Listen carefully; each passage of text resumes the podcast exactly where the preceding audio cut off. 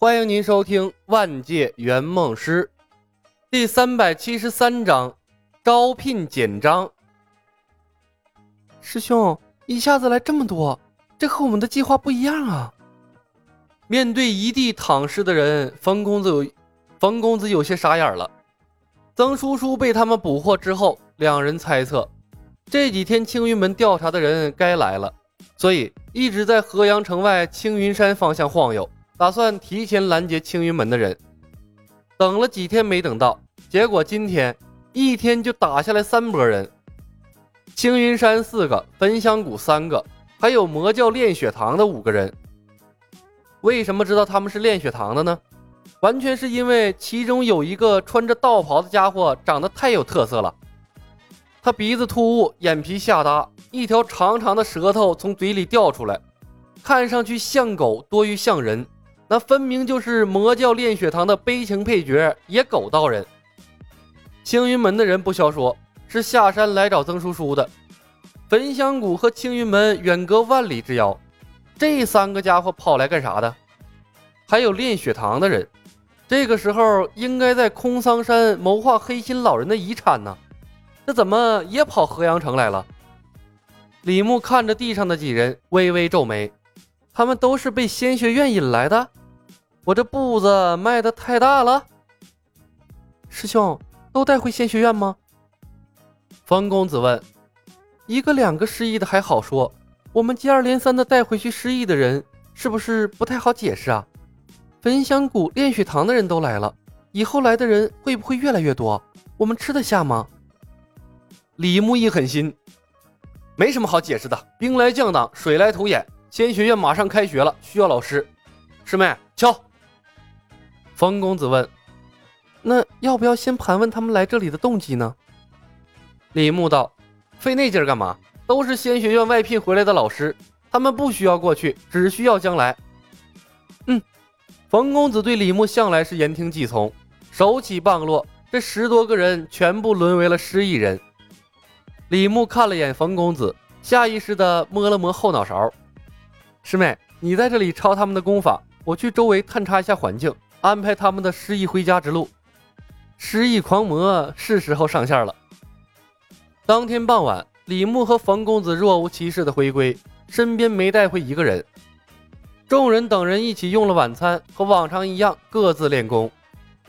李牧端了一壶茶，坐在了曾叔叔的身边，给他倒了一杯，关心道：“师弟，伤势恢复的如何？”曾叔叔笑道：“多谢师兄关心。”皮外伤差不多恢复了，胳膊要长好还要一段时间，找回了功法，伤势恢复的要快得多。那就好。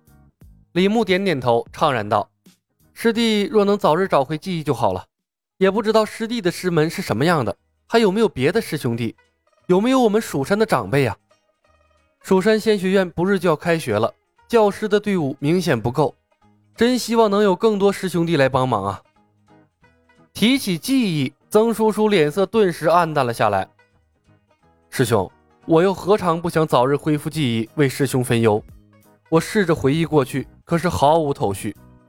他叹了一声：“唉，我来仙学院已有七八日了，若有人寻找，也早该到了。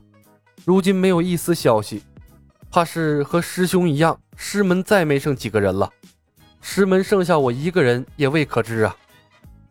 师弟不用心急。”我也就是随口一提，慢慢养伤就是了。李牧微微一笑，连忙安慰：“说起来，我邀请的几个教师也快到了，教导第一批学员，师资力量还是足够的。”师兄，竟然有别的门派支持我们蜀山仙学院的模式吗？曾叔叔愣住了。据我所知，大多数的门派对自家的典籍都视若珍宝，不会轻易示人的。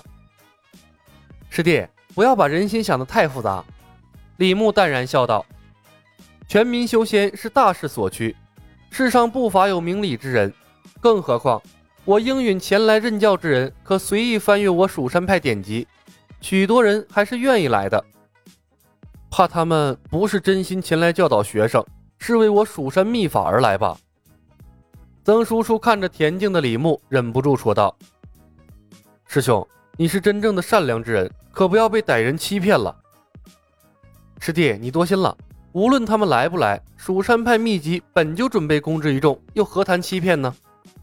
李牧摇摇头，笑道：“师弟，以诚待人，以心换心，你会发现世界上还是好人多的。如果当日我任由师弟躺在路边，岂不是失去了一个同门之人？”曾叔叔看着李牧真诚的笑容，忽然沉默了。他觉得自己有必要多付出一些，替师兄掌管好仙学院。这个师兄好是好，就是太容易相信人了。李牧看了曾叔叔一眼，关切地说道：“师弟，我看你眼圈发黑，是不是这几日太过劳累了？我盯着他们修炼，你早些休息吧。”曾叔叔脸莫名的一红，赧然道：“谢师兄关心，不妨事的。”次日，李牧等人正在已经修建完成的教学楼里开会研讨仙学院校规。新生食宿安排等等问题。突然，负责工地建设的钱海神色匆匆闯进了办公室，扶着门框，气喘吁吁地说道：“师师傅，师伯，哎，出出大事了！”李牧看了他一眼：“钱海，每逢大事需静气。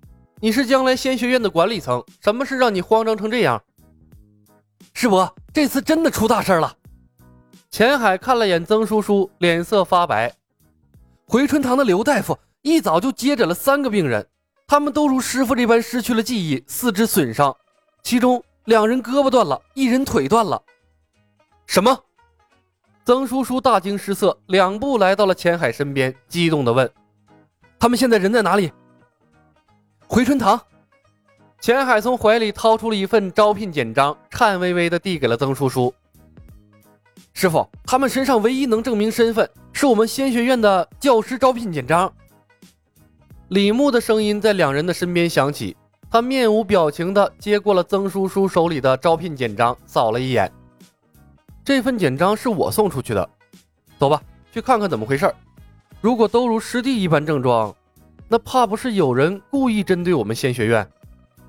回春堂，刘大夫恭敬地说道：“李仙师啊。”就是他们三人，外伤已经处理好了，但失魂症状和这位仙师一模一样。老夫不敢擅自做主，便第一时间遣人去通知钱少爷了。曾叔叔迫不及待地跑到了三人面前，颤声问：“你们是谁？谁伤了你们？有印象吗？”回春堂的三人是焚香谷的，他们对视了一眼，同时摇头，和当初的曾叔叔一样。他们的眼神中同样都是迷茫之色。其中一个三十多岁的短须之人看着曾叔叔，期待地问：“敢问这位道友，你认识我们吗？我们对之前的事情一点都不记得了。”曾叔叔愣住，眉头紧紧锁在了一起。三位道友还记得我吗？李牧上前一步：“我是蜀山派的李小白，当日我邀请你们三人前来蜀山仙学院担任教师一职。”招聘简章是我给你们的。本集已经播讲完毕，感谢您的收听。喜欢的朋友们点点关注，点点订阅呗，谢谢了。